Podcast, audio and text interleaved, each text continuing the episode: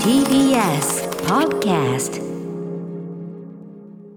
時刻は6時30分になりました。1月13日金曜日。TBS ラジオキーステーションにお送りしているアフターシックスジャンクションパーソナリティの私ライムスター歌丸。そしてはい金曜パートナーの TBS アナウンサー山本貴明です。ここからは週刊映画辞表ムービーウォッチメン。今夜の課題映画は非常宣言です。では歌丸さんお願いします。シネマランキング今年分は最初っていうことになるのかな？鏡の古城は昨年公開ですもんね、ね、はいということになるかと思います。お願いします。アフターシックスジャンクションさあここから私歌丸がランダムに決まった最新映画を自腹で鑑賞し評論する週刊映画辞表ムービーウォッチメン今夜扱うのは日本では1月6日から公開されているこの作品「非常宣言」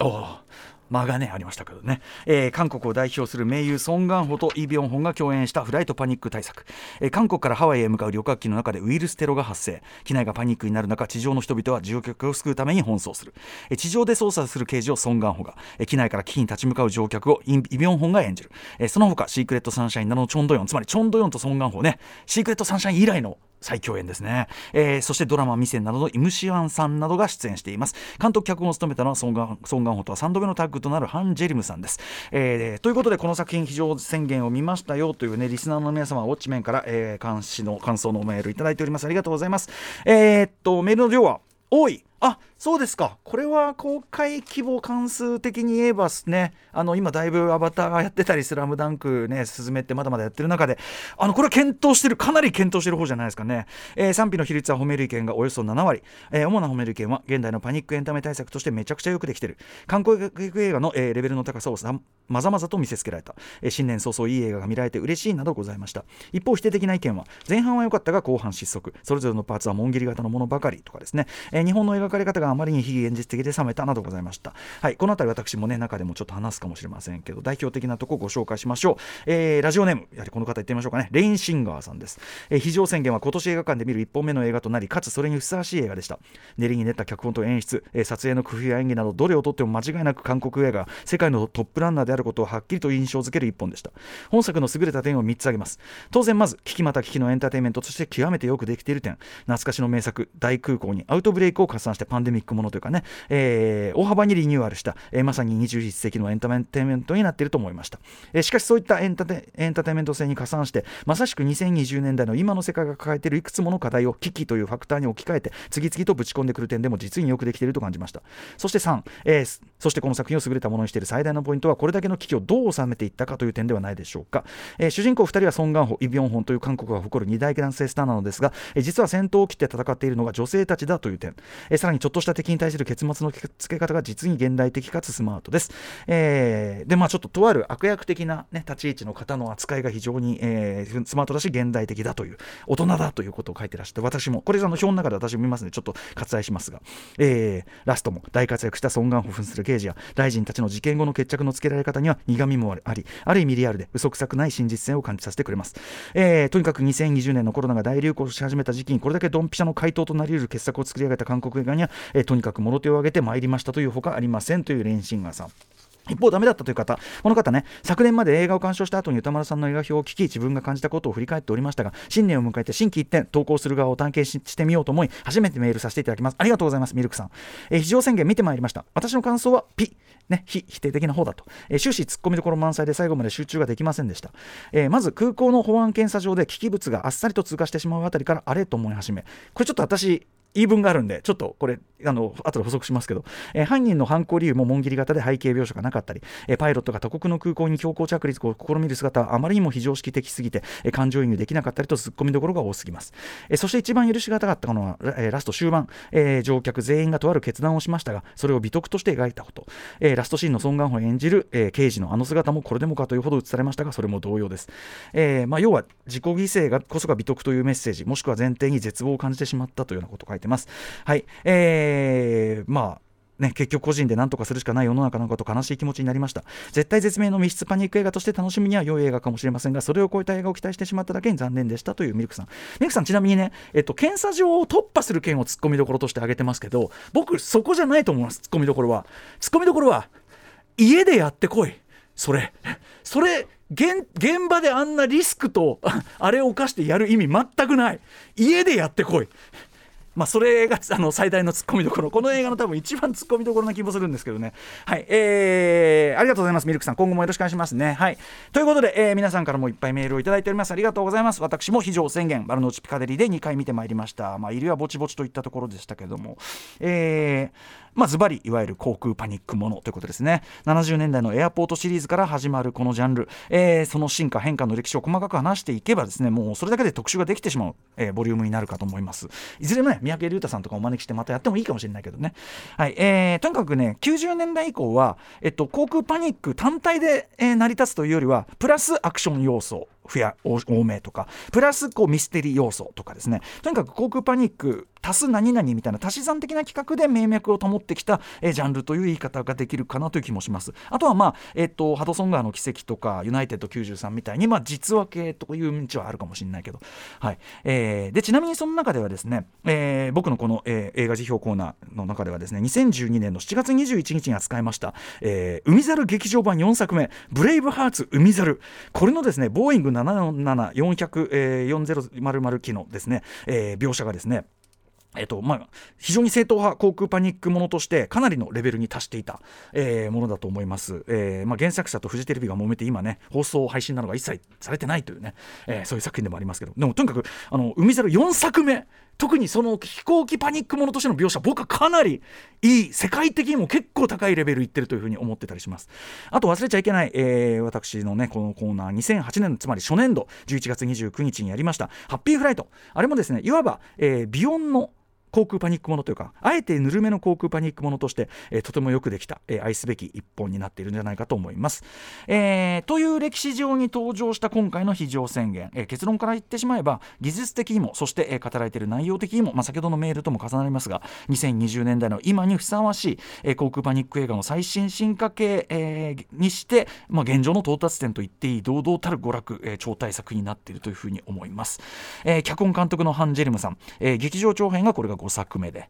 はい。えー、うちまあその今回の含めて3作が孫願保守演なんですけども、えー、僕もこのタイミングで前作をね、えー、追っておさらいしてみたんですけども恋愛ものヤクザもの歴史もの悪徳検事ものという名のやっぱりえー、ヤクザものみたいな、えーまあ、やってるジャンルはバラバラなんだけど、えーとまあ、シリアスに徹している今回の非常宣言が一旦の例外としてですね、えー、これまでは、まあ、皮肉な喜劇性というかなんか意地悪なコメディセンスっていうかそういうところで通底する視点のものがある人だなというのは思いました。そしてそれともまあ関わることですが何より映画の終わらせ方がすごい独特というかちょっと不思議な終わらせ方するというところに特徴がある人で、えー、そこまではいかにもジャンル映画的に分かりやすく話を進めてきたとしても最後の最後であそうやって終わるんだというような観客にどこかグレーな要因を残して終わる独特の幕引きのセンスが個人的にはこの、えー、ハンジェルムさん一番特徴的だし面白いところだなと思っておりまして、まあ、中では最も白黒がはっきりついて終わる、えー、2017年の前作「ザ・キング」ですら最後に見せるのそれみたいな、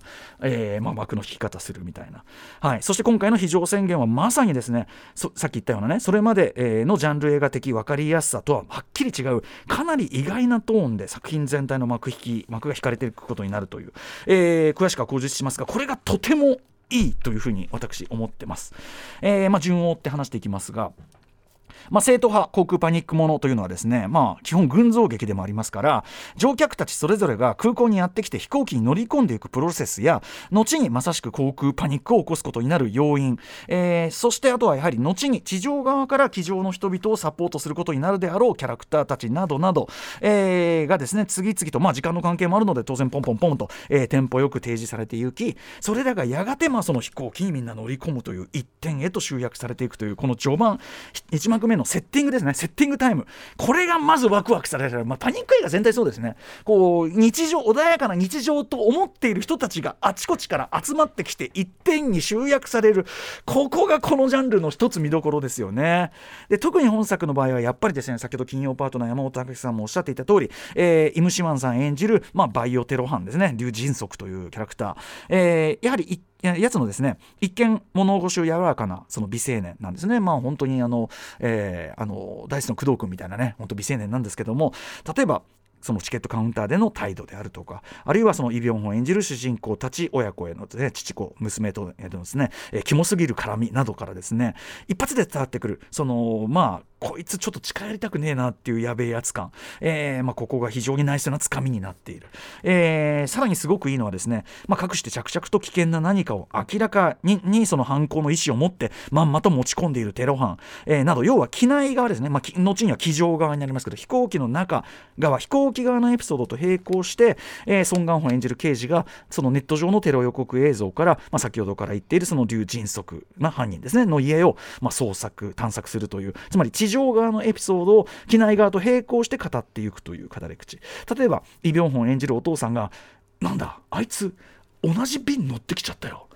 きキモいっていう思っているその一方でソン・ガンホはこれ多分本当にやばいやつというふうにどんどん真相に近づいていくこのプロセス。そしてついにそのソン・ガンホ演じる刑事がですねその家を家探ししている時にその重人足の家で背後に置かれた死体パックに気づい最初はピントが合ってない。死体パックに気づいて後ろを向くそうするとそのパックされた死体がドーンって映る。もうそれでつまり、まあ、刑事事件に明らかになりますよね。ここから先劉人足はやばい。決定ってなったその瞬間にジャンボジェットが離陸するんです。そしてそれだけじゃない。要するにもうあサンジはもう止められなくなってしまった。もう飛び立っちゃったっていうところで満を持してっていう感じで非常にもう音楽盛り上がる音楽とともに客席の人々さっきまでセッティングで集めた全てのカードを全部いちいち見せて見せる。カードは揃った。というところを見せるわけですね。これあのもちろん怒る自体はねあの悲劇なんでこの言い方不謹慎だけどやっぱ映画としてはワクワク。うわこれは始まってしまいましたよみたいな感じがするとこですよね。でまあその明るい表情だね、あの表情では明るい人たちだからこそその先に立ち込める暗雲もそれも際立っているということでこれまさに群像劇としての大、えー、パニック映画正攻法の語り口というふうに言っていいと思います。以降もですね例えば地上での捜査の進行と机上でのそのテロ準備そして実行のプロセスが、えー、まあ編集によってうまくシンクロしてとてもスマートにその事態の本質というのを観客に飲み込ませてくれるわけですね。えー、で、えー、まあ要はこの辺で本当に気持ちいいプロの仕事という感じで堪能できますしあとですね、えーとまあ、ポンジュのグエムルポンジュのグエムル、えー、母なる証明とかあとはまあハンジェリム作品で言えば、えー、と2014年のこれ時代劇、えー、感想詩などでもですね組んでいたイ・ビョンウさんによるこう音楽劇版ですねそれも非常に印象的。あのーウイルスの危険性の判明と実際の犯行が進行していく様がさっきから言ってるように並行して見せられていく間実はずっとうっすら持続している不気味な低い劇版がずっと流れてるでしかもそれが事態のやばさがさらに一段上がるために例えばこうあのウイルスが実際にこう人にかかっちゃったというところとかこれはやばいウイルスだっていうのが判明したところとかとにかく事態のやばさが1個上がるためにボンボンっていう管楽器の音。チューバなのかな？分かんないけど管楽器の音がブーン。まるで警報のように断続的になり始めてめっちゃ怖いっていう。でずっとなり続けてるから。事態は止まらないという感じがする。でついにその緊張感が極に達した時上映時間でいうとちょうど50分目ぐらい、えー、まず傾くコップの水。まあこれはわかるよ。傾くポップの水は見たことある。だけどこれが本当に今回の映画一番強烈に残った僕絵なんですけどふわーっと女の人の長い髪が横に浮かび始める。というねこの描写あんま見たことないしつまり重力の方向が狂い始めたバカになり始めた機内、えー、それをね最初しばらく、まあ、その乗客も観客も何が起こっているかを理解するまでの間髪がうわーってなってなんかわそのなんかあこれはまずいぞまずいぞっていう間はまだ無音なんですねそこは。で、えー、うかつにもちょっとベルトを外したためにいきなり天井に叩きつけられる女性が女性が天井に叩きつけられる瞬間からドーンと音が始まってそれを合図にまさしく阿鼻共感とはこのこと。阿鼻共感と表現するのがふさわしい。文字通り上へ下への大混乱。いやさ大回転が始まる、えー、見てても本当にこう見ながらも、わあもう死ぬもう死ぬもう死ぬもう死ぬもう死ぬ死ぬ死ぬ死ぬ死ぬ死ぬ。えー、全身がこわばるような感覚、えー、というかですねこれ360度回転するセット。要するにそのセットごとこうぐるぐる回るようなセットとその周囲を囲む LED スクリーン要するに今スクリーンプロセスの最新型というかな、えー、マンダロリアンとかそうやって撮ってますけど、えー、360度回転するセットと周囲を囲む LED スクリーンによって作り出されたまさに超最新型航空パニックシーンなわけですね、えー、本作これ、えー、ハンジュリムさんが得意とする手持ちカメラの、まあ、全体にこう揺れているような、ね、手持ちカメラのドキュメンタリックな絵作りが、まあ、多用されている貴重となっているためあんまりそういうふうに思えないぐらい自然なんですけど全体が。実ははですねかなり緻密なアニメ級と言っていいぐらい緻密に書き込まれた絵コンテが用意されてそれにほぼ100%そういう形で撮影されているそうなんです、えー、その意味ではですね僕が昨年シネマランキングの時に言った、えー、本来矛盾する2つの要素を新たな技術やセンスで、えー、両立させることでネクストレベルへ行こうとする近年の傑作たちの試みというののまあ一環というような言い方もしてもいいかもしれない。これもドキュメンタリックに見えるけど実はそうじゃないという方向これは、えー、とにかくまるで、えー、まずはとにかくまずはですね、えー、その中盤の大パニックシーンだけでもですね本作はすでに映画史更新してるっていうふうにもう断言できます、えー、航空パニック映画史を完全に更新しました。あのー、まあいろいろあるんですけどもこの話してるだけで飛行機の中の怖いシーンの歴史だけでもう全然いけるんですけどその中でもとにかく最新型。でその後もですねこの大掛かりなセット。例えばですね本当ならね一刻も早く着陸したいのになんとその目的地から引き返さざるを得なくなるという非常に絶望的な展開があるわけです。そこでそれを表現するのに機内に入ってくる太陽の光の角度その変化でそれを示す。ドラマチックかつ非常にリアルに表現していたりして、はい、とにかく撮影監督これキム・ジウン作品でおなじみ、えー、名手イ・モゲさん、えー、あとは、まあ、パク・ジョンチョルさんという方。そして、えー、美術監督ですね。これは、えーと、とあのあれですね。43歩の新幹線シリーズなどの美術監督、えー、イ・モクウォンさん。この辺りが本当にめちゃくちゃいい仕事しているというふうに思います、えー、でまさにその折り返し地点以降ですね。主人公たちが直面する危機のフェーズがどんどん移行していく作りも飽きさせずうまいし内容的にも非常に今の世界っぽい今の映画っぽい感じになってる、まあ、要はその飛行機自体の危なさで引っ張るのはもう今の時代ちょっと限界があるというかね。そういうことがあるんでさっき言ったように足し算思考になりがちというふうに言いましたけども。そういう意味では後半はその足し算的なところになっていくと、えー、まずはやっぱりその機内の感染者未感染者の間に必然的に起こる断絶分断というかね、えー、言うまでもありませんがコロナ禍、えー、を経た我々世界中の誰もがある意味知っている感覚であり光景であるというか。なので一応悪役的にその高圧的なおじさんというのが設定されてたりもするけど彼とて彼なりのその理屈や正義感、えー、あるいはその身を守ろうというその、まあ、理理にかなった行動というかなしていてまあ、そうするしかない。その痛ましさというか彼の言ってることが決して間違ってるとも言い切れないというそれはもう我々分かってしまうわけですよね。だからそこはそのさらにそうこういう役柄に深みを増してますし一方地上組も例えばえー、これもね金曜パートナー山本さん指摘されてました、えー、ソン・ガンホ演じる刑事たちによる非常に重要な情報源の追跡劇、まあ、カーチェイスが始まる、えー、ここですね、えー、車の中に入ってまずバイクを追っていく。でここねあえてちょっと追っかけのねテンポがちょっともたもたしてて、あの、その男凶暴につきのあの見事な追跡シーンありますけどちょっとあその男凶暴につきオマージュぐらいかなって思ってるとそこにドーンっていうのでここを全部ワンカットで見せてくるわけですね、はい、なのでこれもやはりドキュメンタリックに見せつつ実はめちゃくちゃ凝ったショットでこういうのが入ってきたりして全く飽きさせないっていうのがある。そうこうするうちに今度はですねそのジェンボジェット機自体がまあ危険物というふうに国家単位では見られるようになる見なされるようになる、まあ、そこから起こるいわゆるエグゼクティブディシジョン的な、まあえー、葛藤というかな、えー、そういう事態に入っていくわけですけども。ここですね、まあ、メールでもあった、ね、ようにですね。特にその日本の航空自衛隊をめぐる描写は、まあ、国際法に照らして、まあ、はっきりあそこはフィクションということです。皆さんご安心ください、えー、ああいうことは国際法上ないことになっててる。そうです、えー、でまあなんだけど、まあ、その後その韓国国内の描写も出てくることを考えれば、まあ、日本の描写というのだけが突出して悪いというわけじゃなくて、まあ、比較的フェアに徹したバランスだというふうに私は思いますしやはりあとやっぱコロナパンデミック以降を見るとですねあのどのぐらい危険か分かんないうちは国には入れられない。それは別にもう韓国自国であってもそれはそうだっていうまあそれを非常識と取るのは分かりますがコロナ以降だとその切実さいやいざこうなったらこういうジャッジ今の政府するかもよっていうリアリティは増してると思うんですけどね。でですね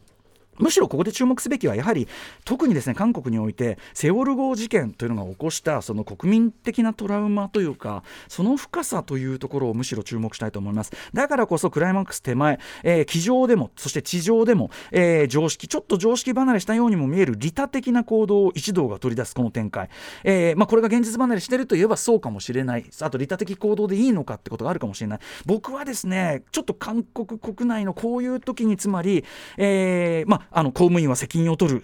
仕事だっていう非常に理想を表したセリフも含めですね。自分たちは人間はこういう選択をしうる存在なのだと思いたい。そうあってほしいという切実な祈りにも似たものを僕はこの描写に感じました。だから韓国映画であることの意味もあるというか感じがしますね、えー、また前日のねその高圧的なおじさんにもですねまさに、えー、我々のね「ポップライフという歌ライムスターの、えー、こちらから見りゃ最低な人だがあんなんでも誰かの大切な人的な側面をちらりと見せる、まあ、その前にやっぱりあのハリウッド映画だったらギャフンと何かね、え、して終わりなところ、えーそういう非常に好ましいその着地をしてたりもするというあたりもいいと思います。先ほどメールにあった通りです。そしてラスト先ほど言ったようなハンジェリム監督作独特の意外かつ深い余韻を残す、えー、終わり方のまさに真骨頂。ちょっと踏み込んだことまで言っちゃいますけど、まあ、僕も大好きなあるクラシックの名曲が流れ出して完全なハッピーエンドとはとても言い切れない現実が示される、えー、しかしそれはですねその、えー、物が映画序盤の同じ場所でソン・ガンホのセリフで言う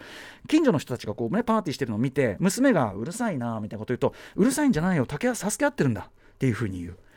ね助け合ってるんだ。そしてその後チョン・ドヨン演じるね、まあ、国土交通大臣のその決断が何を何を真に何をもたらしたのか、えー、もちろんそれは危険な判断だったかもしれない。でも少なくとも彼女の判断がもたらし真にもたらしたのは何かそれが最後に示される。僕はこれはその場面のトーンから言って僕の解釈ですがまあ、その何が真に良き生き方なのか何が人間を良き存在にするのかという問いと、まあ、一つの答えを静かにさりげな押し付けがましくはなく静かに示しているようなそんなラストだと思います、えー、そして最後またまた意外なアングルのラストショットからのエンドクレジットまで。要はですね一大娯楽映画としてのサービス進化ここも全く怠っていないどころかもうこれどもかとばかりに詰め込んだ挙句プラスアルファ豊かなこう味わいというか余韻というところまで足すというその志も含めてですね。じゃあ今のハリウッドでこういう映画作ったりするかなとか思うとやっぱり先ほどのメールにもあった通りえ世界のエンターテインメント工場としてのその、えー、韓国映画俺たちこそが今一斉に踊り出てるというその意志とかあれも感じさせる。まあ一言で言えば一級品ドエンターテインメントだと言わざるを得ないのが現状ではないでしょうか。はいまあ、あの後半の展開に異論がある方も、まあ、中盤のあのあの場面がですねあの歴史的なものであることということはちょっと異論の余地がないあたりかと思います。とにかく劇場で見ないと、えー、話にならない。ぜひぜひ劇場のスクリーンにかかっているうちにウォッチしてください。ちなみに非常宣言なんですけどラストショットその意外なアングルから捉えられる飛行機の絵面ちょっとこれうがった読み方かもしれないけど、うんちょっと十字架みたいにも見えるかなっていう感じもありますね、やっぱね。はい、えー、ということで来週1月20日ウォッチ候補作品8作品まだねちょっと昨年公開は混戦になっておりますが行ってみましょう。最初の候補こちら、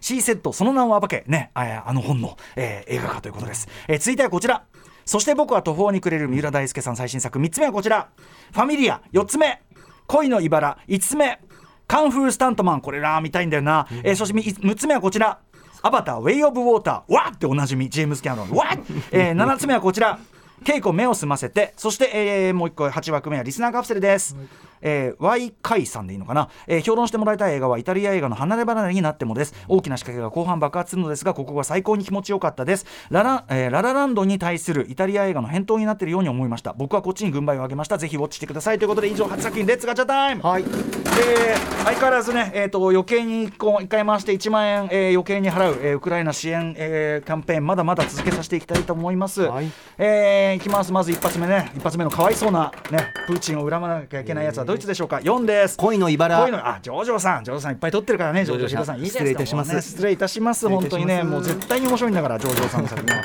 コンコロリンはい2個回りました。2が来た。あそして僕は途方に来る三浦大輔監督作、えー、何者以来って感じになるんですかね。よっしゃじゃあ行ってみよう。お願いします。すごく見たかったこれもはいということでこの映画を見たという方からの感想をお待ちしております、えー評論してほしい映画も募集しております、えーリスナー枠に採用された方には現金2000円をプレゼントしております。宛先はどちらも歌丸アットマーク TBS.CO.JP 歌丸アットマーク TBS.CO.JP の方までお送りくださいませ、えー番組公式サイトには2016年、えーマネーショートからこっちの過去の評論の全部書き起こしもありますので、えーそちらもご参照。例えば今日の、えーハドソン川の話とかはね、してたりあの書き起こしが見たりしますんでね。いやーでも「海猿ブレイブハート」4作目はねなかなか見返せないのがちょっと問題ですよね。そうなんですよ。あの航空シーンはなかなか本当に素晴らしいこの後は DJ はじめさん登場です。After Six Junction.